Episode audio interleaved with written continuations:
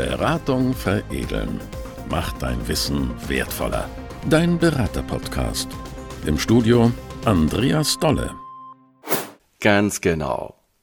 Ja, wenn Wissenschaft auf Wirtschaft trifft. Neue Perspektiven auf dem IT-Markt. So haben wir den Titel dieses Podcasts bezeichnet. Warum?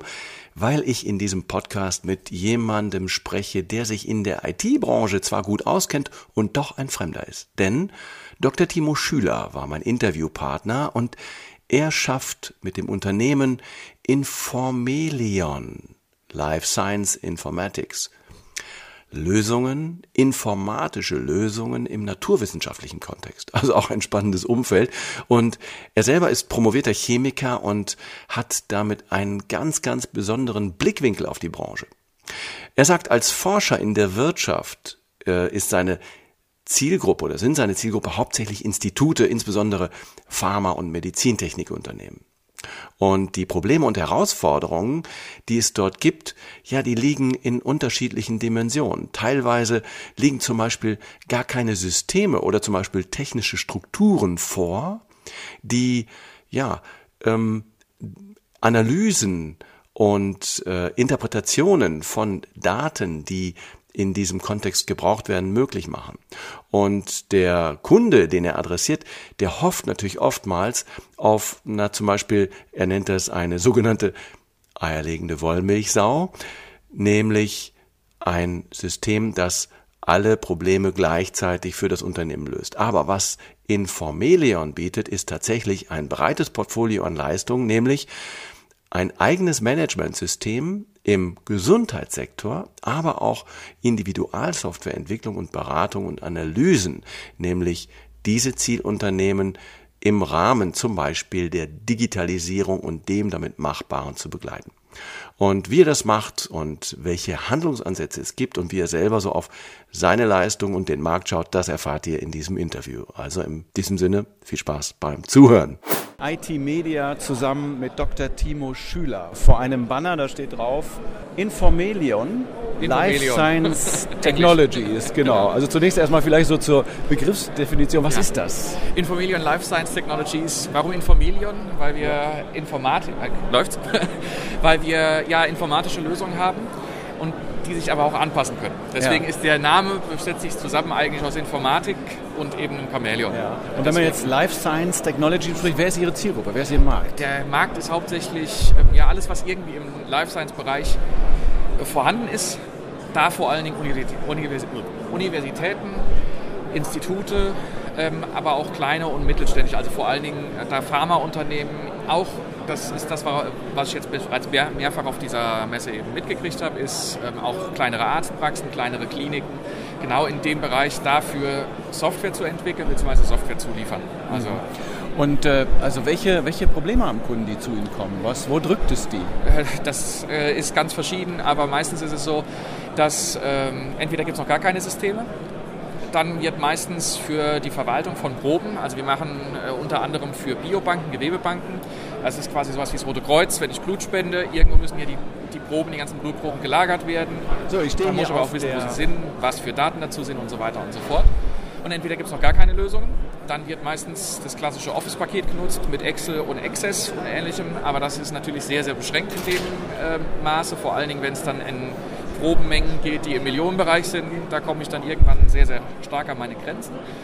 Ähm, ansonsten ist es meistens, dass wenn es eben kein System, wenn ein System vorhanden ist, sind es meistens sehr, sehr alte Systeme, die gerade noch im 32-Bit-Bereich sind.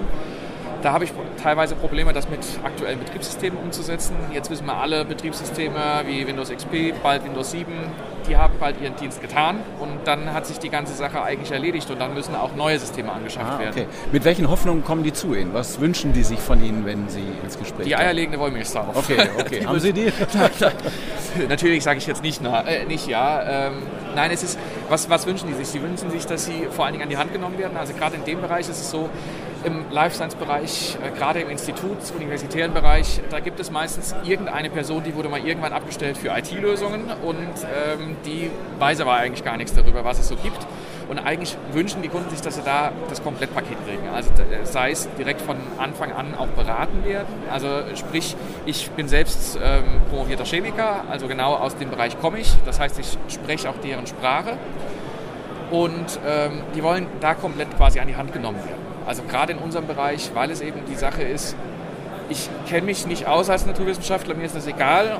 Ich möchte gerne einfach bitte, ähm, dass meine Daten so gehandelt werden, wie ich mir das vorstelle. Also meistens ist es so, dass da noch keine wirkliche Grundvorstellung da ist, sondern die entwickeln wir quasi zusammen. Ah, okay. Also am Anfang heißt es, wir brauchen mal eine Biobank oder wir brauchen mal ein Informationsmanagementsystem. Ja. Und dann ist es halt sukzessiv, dass man herausfindet, ah, das wollt ihr eigentlich. Also okay, das heißt, äh, Sie haben ja, um, um jetzt dem Kunden ähm, sein Anliegen zu erfüllen, haben Sie ein, ein Portfolio an Leistungen. Genau. Was ist das so?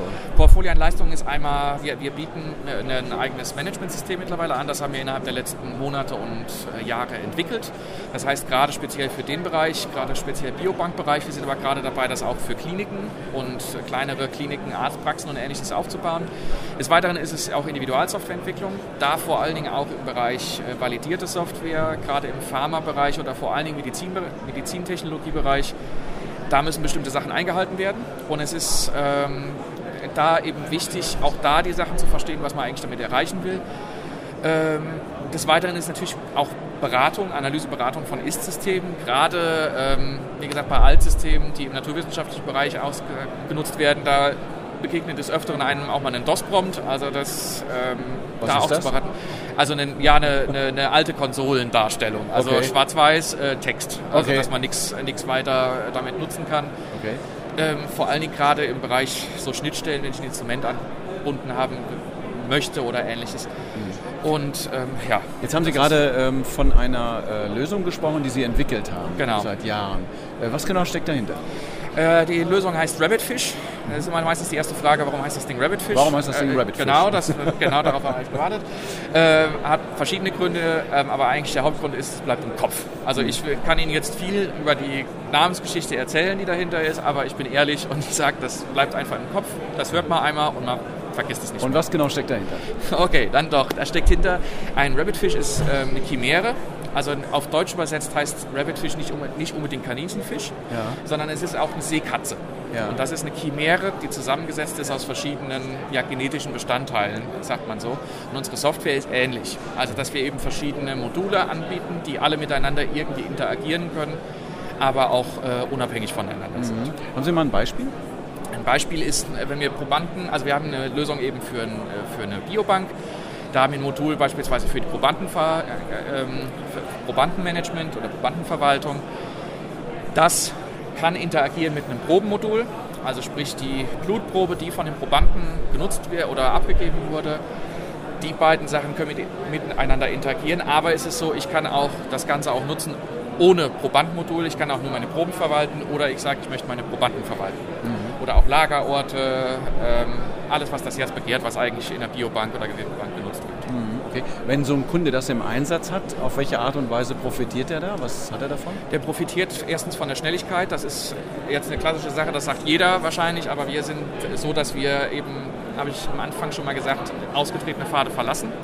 Das heißt, wir setzen nicht auf die alteingesessenen, alteingesessenen Systeme, die ähm, schon seit 20 Jahren genutzt werden, sondern es ist wirklich so, dass wir da unser eigenes komplettes System nutzen. Sie profitieren davon, dass jemand da ist, der ihre Sprache spricht, weil das ist, wie gesagt, in gerade in dem Bereich gibt nichts Schlimmeres, als wenn da ein reiner Informatiker sitzt und kein Wort von dem versteht, was da eigentlich gemacht werden soll. Sie profitieren davon, dass wir selbst geplagt sind aus, dem, aus diesem Umfeld, weil ich komme persönlich aus dem Umfeld, ich weiß, wo da die Probleme, wo da der Schuh drückt. Mhm. Und ähm, von der reinen Software her ist es so, dass man eben ein komplettes Rundumpaket bekommt. Also der komplette Prozess wird abgebildet und weil wir eben eine, eine Firma sind, die das auch entwickelt haben, ja. ist es so, dass wir auch ohne Probleme das Ganze weiterentwickeln können. Das ja. ist in dem Bereich normalerweise nicht der Fall. Welche Voraussetzungen muss ein äh, Unternehmen schaffen, um mit Ihnen und Ihrer Dienstleistung und Ihrem Angebot arbeiten zu können?